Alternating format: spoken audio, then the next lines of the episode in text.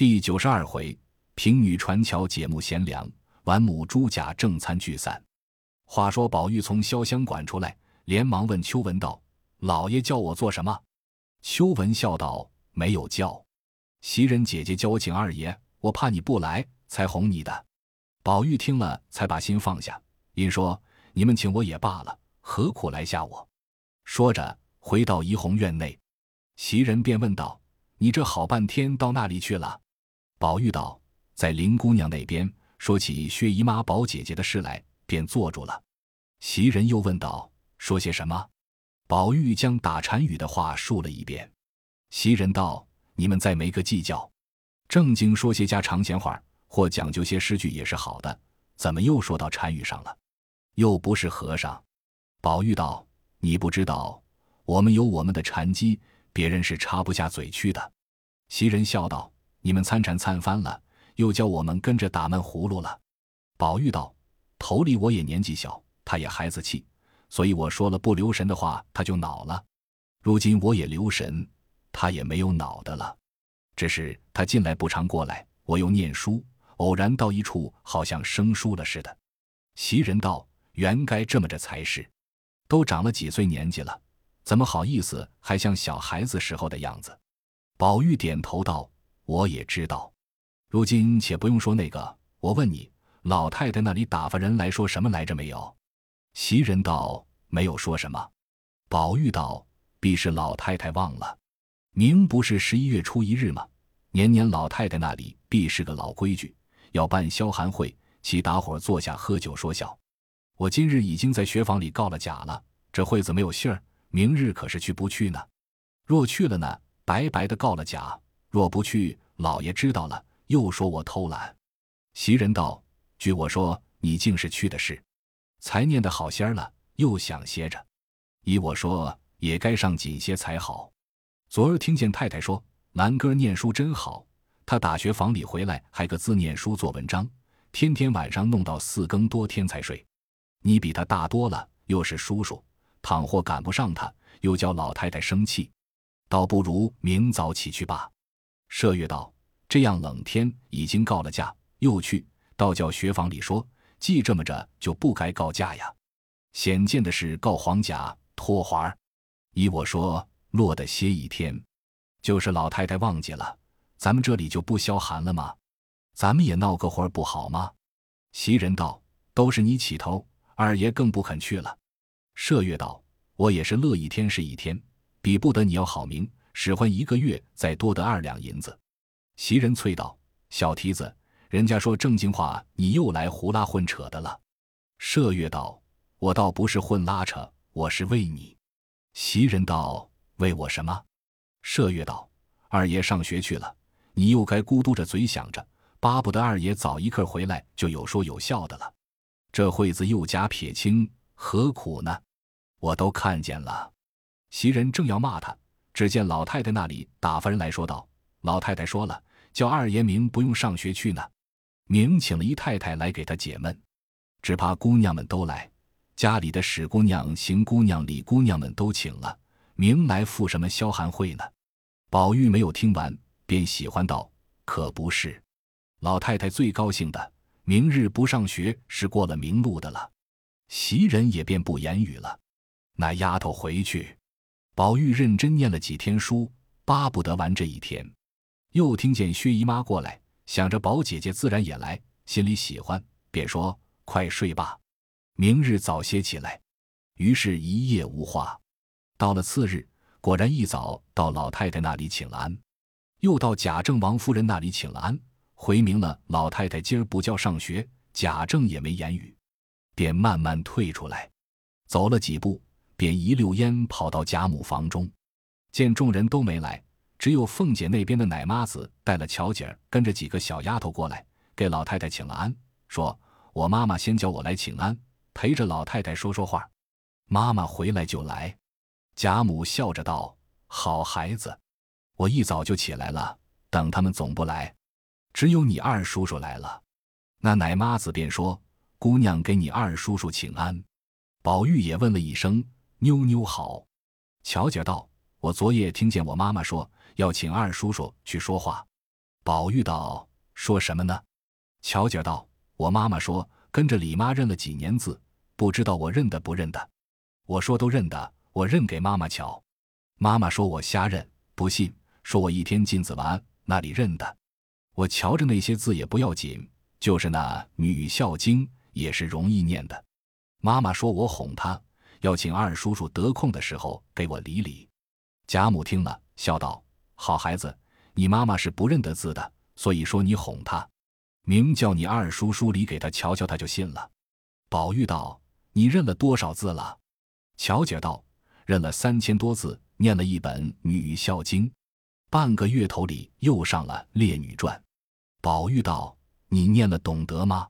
你要不懂，我倒是讲讲这个，你听吧。”贾母道：“做叔叔的也该讲究给侄女儿听听。”宝玉道：“那文王后妃是不必说了，想来是知道的。”那姜后托簪戴罪，齐国的无言虽丑能安邦定国，是后妃里头的贤能的。若说有才的是曹大姑、班婕妤、蔡文姬、谢道韫诸人，孟光的金钗群部，鲍宣妻的提瓮初级，陶侃的母节发刘斌，还有画地轿子的，这是不厌品的。那苦的里头有乐昌公主破镜重圆，苏慧的回文感主，那笑的是更多了。木兰大夫从军，曹娥投水寻父的尸首等类也多，我也说不得许多。那个曹氏的引刀割鼻是魏国的故事，那首节的更多了，只好慢慢的讲。若是那些艳的王强、西子、樊素、小蛮、绛仙等，杜的是突且发、愿洛神等类也少。文君鸿福是女中的，贾母听到这里说够了，不用说了。你讲的太多，他那里还记得呢。乔姐道：“二叔叔才说的，也有念过的，也有没念过的。念过的二叔叔一讲，我更知道了好些。”宝玉道：“那字是自然认得的了，不用再理。明我还上学去呢。”乔姐道：“我还听见我妈妈昨说，我们家的小红头里是二叔叔那里的，我妈妈要了来，还没有补上人呢。”我妈妈想着要把什么柳家的五儿补上，不知二叔叔要不要？宝玉听了更喜欢，笑着道：“你听你妈妈的话，要补谁就补谁罢了，又问什么要不要呢？”因又向贾母笑道：“我瞧大妞妞这个小模样，又有这个聪明，只怕将来比凤姐姐还强呢。又比她认得字。”贾母道：“女孩家认得字呢，也好，只是女工针指倒是要紧的。”乔姐道。我也跟着刘妈妈学着做呢，什么炸花脸、拉锁子，我虽弄不好，却也学着会做几针。贾母道：“咱们这样，人家固然不仗着自己做，但只到底知道些，日后才不受人家的拿捏。”乔姐答应着事，还要宝玉解说《烈女传》，见宝玉呆呆的，也不敢再说。你到宝玉呆的是什么？只因刘五儿要进怡红院，头一次是他病了不能进来，第二次王夫人撵了晴雯。大凡有些姿色的都不敢挑，后来又在吴贵家看晴雯去，五儿跟着他妈给晴雯送东西去，见了一面，更觉娇挪妩媚。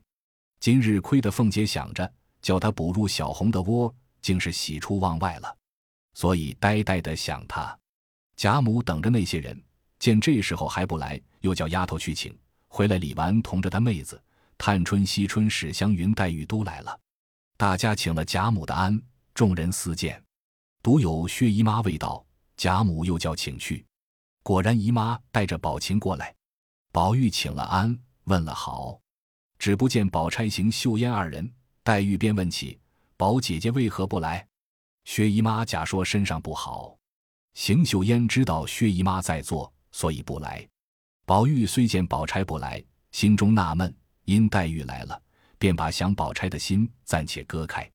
不多时。邢王二夫人也来了，凤姐听见婆婆们先到了，自己不好落后，只得打发平儿先来告假，说是正要过来，因身上发热，过一会儿就来。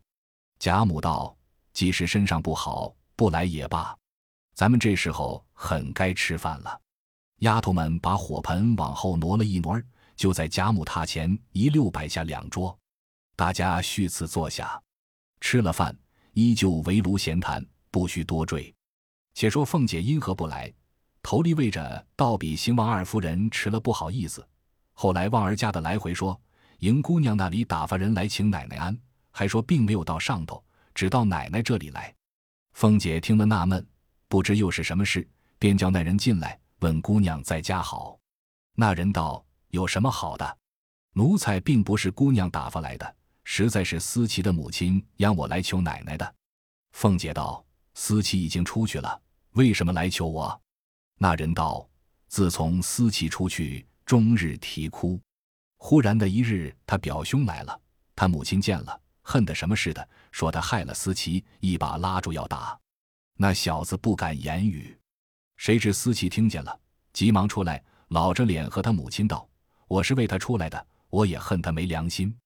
如今他来了，妈要打他，不如勒死了我。”他母亲骂他不害臊的东西，你心里要怎么样？思琪说道：“一个女人配一个男人，我一时失脚上了他的当，我就是他的人了，绝不肯再失身给别人的。我恨他为什么这样胆小，一身做事一身当，为什么要逃？就是他一辈子不来了。”我也一辈子不嫁人的，妈要给我配人，我原拼着一死的。今儿他来了，妈问他怎么样。若是他不改心，我在妈跟前磕了头，只当是我死了。他到那里，我跟到那里，就是讨饭吃也是愿意的。他妈气得了不得，便哭着骂着说：“你是我的女儿，我偏不给他，你敢怎么着？”哪知道那思琪这东西糊涂，便一头撞在墙上，把脑袋撞破，鲜血直流，竟死了。他妈哭着就不过来，便要叫那小子偿命。他表兄说道：“你们不用着急，我在外头原发了财，因想着他才回来的，心也算是真了。你们若不信，只管瞧。”说着，打怀里掏出一匣子金珠首饰来。他妈妈看见了，便心软了，说：“你既有心，为什么总不言语？”他外甥道：“大凡女人都是水性杨花，我若说有钱。”他便是贪图银钱了，如今他这为人就是难得的。我把金珠给你们，我去买棺盛殓他。那思琪的母亲接了东西，也不顾女孩了，便由着外甥去。那里知道他外甥叫人抬了两口棺材来。思琪的母亲看见诧异，说：“怎么棺材要两口？”他外甥笑道：“一口装不下，得两口才好。”思琪的母亲见他外甥又不哭。只当是他心疼的傻了，岂知他忙着把思琪收拾了，也不啼哭，眼错不见，把带的小刀子往脖子里一抹，也就抹死了。思琪的母亲懊悔起来，倒哭得了不得。如今方上知道了，要报官，他急了，让我来求奶奶说个人情，他再过来给奶奶磕头。凤姐听了，诧异道：“那有这样傻丫头？”偏偏的就碰见这个傻小子，怪不得那一天翻出那些东西来，他心里没事人似的，敢只是这么个烈性孩子。论起来，我也没这么大功夫管他这些闲事，但只你才说的，叫人听着怪可怜劲儿的。也罢了，你回去告诉他，我和你二爷说，打发旺给他思路就是了。凤姐打发那人去了，才过贾母这边来。不提，且说贾政这日正与沾光下大旗。通局的输赢也差不多，单为着一只角死活未分，在那里打劫。门上的小厮进来回道：“外面冯大爷要见老爷。”贾政道：“请进来。”小厮出去请了。冯子英走进门来，贾政急忙迎着。冯子英进来，在书房中坐下，见是下棋，便道：“只管下棋，我来观局。”詹光笑道：“晚生的棋是不堪瞧的。”冯子英道。好说，请下罢。贾政道：“有什么事吗？”冯子英道：“没有什么话。老伯只管下棋，我也学几招。”贾政向沾光道：“冯大爷是我们相好的，既没事，我们索性下完了这一局再说话。”冯大爷在傍边瞧着。冯子英道：“下彩不下彩？”沾光道：“下彩的。”冯子英道：“下彩的是不好多嘴的。”贾政道：“多嘴也不妨，横竖他输了十来两银子，终究是不拿出来的。往后只好罚他做东便了。”詹光笑道：“这倒使得。”冯子英道：“老伯和詹公对下吗？”贾政笑道：“从前对下，他输了。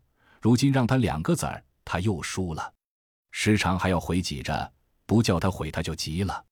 詹光也笑道：“没有的事。”贾政道：“你试试瞧。”大家一面说笑，一面下完了，坐起棋来。詹光还了棋头，输了七个子儿。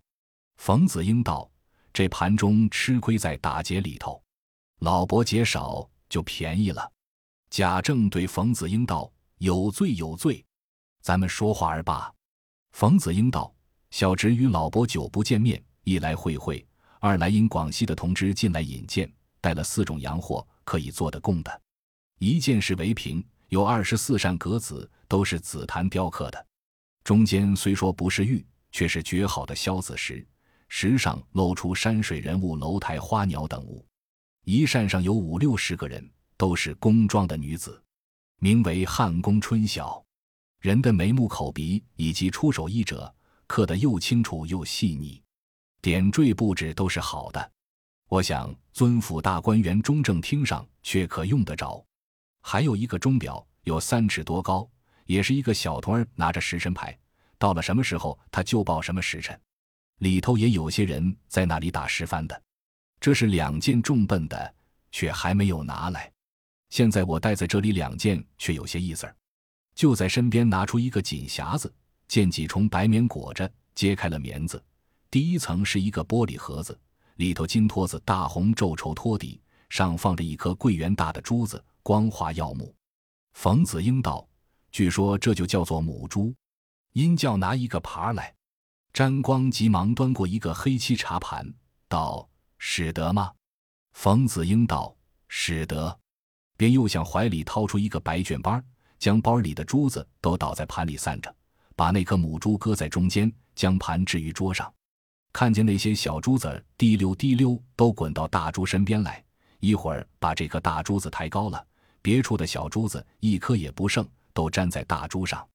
沾光道：“这也奇怪。”贾政道：“这是有的，所以叫做母珠，原是珠之母。”那冯子英又回头看着他跟来的小厮道：“那个匣子呢？”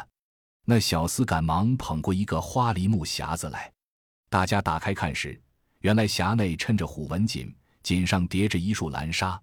沾光道：“这是什么东西？”冯子英道：“这叫做焦销帐，在匣子里拿出来时，叠的长不满五寸，厚不上半寸。”冯子英一层一层的打开，到十来层，已经桌上铺不下了。冯子英道：“你看里头还有两折，必得高屋里去才张得下。这就是焦丝所织。暑热天气张在堂屋里头，苍蝇蚊子一个不能进来，又清又亮。”贾政道：“不用全打开，怕叠起来倒费事。”沾光便与冯子英一层一层折好收拾。冯子英道：“这四件东西价也不很贵，两万银他就卖。母猪一万，交销账五千。”汉宫春晓与字明中五千，贾政道：“那里买得起？”冯子英道：“你们是个国戚，难道宫里头用不着吗？”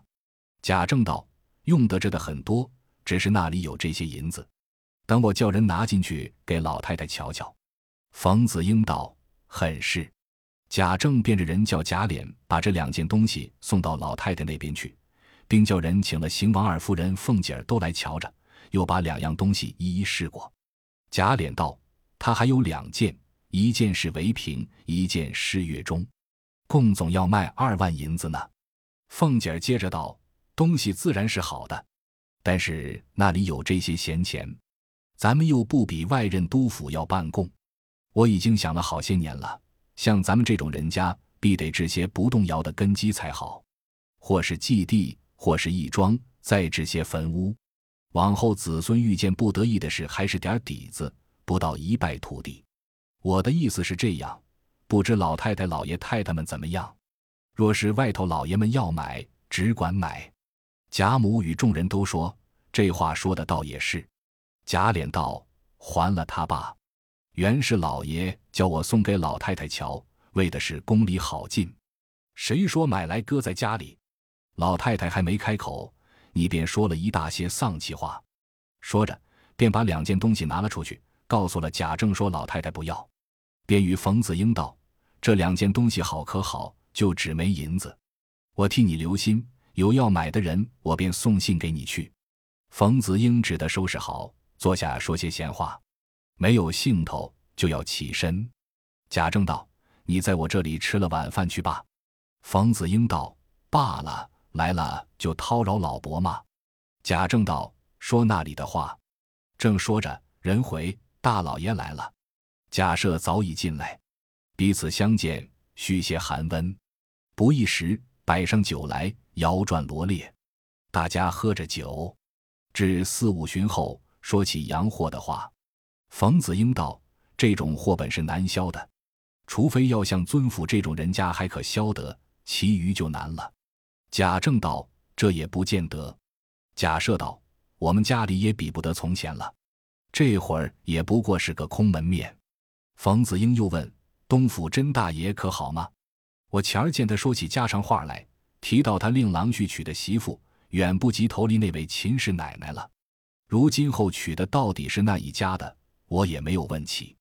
贾政道：“我们这个侄孙媳妇也是这里大家，从前做过京畿道的胡老爷的女孩。”子英道：“胡道长我是知道的，但是他家教上也不怎么样，也罢了，只要姑娘好就好。”贾琏道：“听得内阁里人说起，贾雨村又要生了。”贾政道：“这也好。”不知准不准？贾琏道：“大约有意思的了。”冯子英道：“我今儿从吏部里来，也听见这样说。雨村老先生是贵本家不是？”贾政道：“是。”冯子英道：“是有福的还是无福的？”贾政道：“说也话长。他原籍是浙江湖州府人，流寓到苏州，甚不得意。有个甄士隐和他相好，时常周济他。”以后中了进士，得了榜下知县，便娶了甄家的丫头。如今的太太不是正配，岂知甄士隐弄到零落不堪，没有找处。雨村急了职以后，那时还与我家并未相识，只因舍妹丈林如海林公在扬州巡盐的时候，请他在家做西席，外甥女儿是他的学生。因他有起父的信要进京来，恰好外甥女儿要上来探亲，林姑老爷便托他照应上来的。还有一封荐书，托我吹嘘吹嘘。那时看他不错，大家常会。岂知雨村也奇，我家是西起从代字背下来，宁荣两宅人口房舍以及起居事宜一概都明白，因此遂觉得亲热了。因又笑说道：“几年间门子也会钻了。尤知府推升转了御史，不过几年升了吏部侍郎、属兵部尚书，为这一件事降了三级。”如今又要升了，冯子英道：“人世的荣枯，仕途的得失，终属难定。”贾政道：“像雨村算便宜的了，还有我们差不多的人家，就是甄家。从前一样功勋，一样的世袭，一样的起居，我们也是时常往来。不多几年，他们进京来，差人到我这里请安，还很热闹。一会儿抄了原籍的家财，至今杳无音信。”不知他近况若何，心下也着实惦记。看了这样，你想做官的怕不怕？假设道：“咱们家是最没有事的。”冯子英道：“果然，尊府是不怕的。一则里头有贵妃照应，二则顾就好，亲戚多，三则你家自老太太起之于少爷们，没有一个刁钻刻薄的。”贾政道：“虽无刁钻刻薄，却没有德行才情。”白白的一租十税，那里当得起？假设道：“咱们不用说这些话，大家吃酒吧。”大家又喝了几杯，摆上饭来，吃毕喝茶。冯家的小厮走来，轻轻的向子英说了一句，冯子英便要告辞了。假设贾政道：“你说什么？”小厮道：“外面下雪，早已下了梆子了。”贾政叫人看时，已是雪深一寸多了。贾政道。那两件东西你收拾好了吗？冯子英道：“收好了。若尊府要用，价钱还自然让些。”贾政道：“我留神就是了。”子英道：“我在听信罢。天气冷，请罢，别送了。”假设、贾政便命贾琏送了出去。